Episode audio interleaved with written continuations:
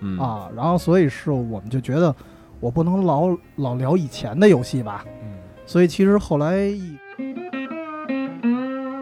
跟托雷斯碰，然后他也有出国经验，然后我在想到，因为那时候清水也认识，就是没有专门跟清水聊这事儿，因为清水也有出国经验。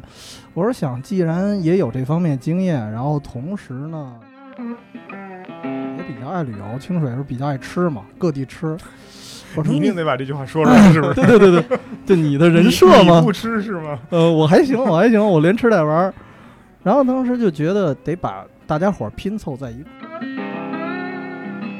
儿之后，我觉得旅游节目其实特别有的聊，而且还有一点就是旅游这个东西它。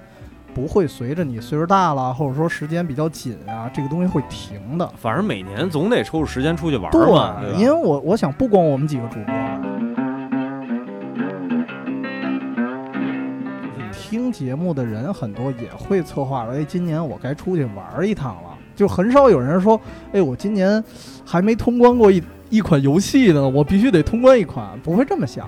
但是我会想，我今年还没出去玩呢，我怎么也得出去一趟。就是一般这种心理会比较多，所以我觉得用户量可能会更广。然后同时自己也觉得啊，其实旅游这事儿会我会是我长期的一个喜好。不是，关键是什啊么呀？你喜欢，然后你现在每年呢还能有精力去浪做对对对对就是干干脆就把这个做成一节目，对，嗯。而且哦本身就是再加上大家之前啊喝酒聊天的时候，嗯。也会聊聊说，哎，我在这边旅游的时候发现有什么好吃的。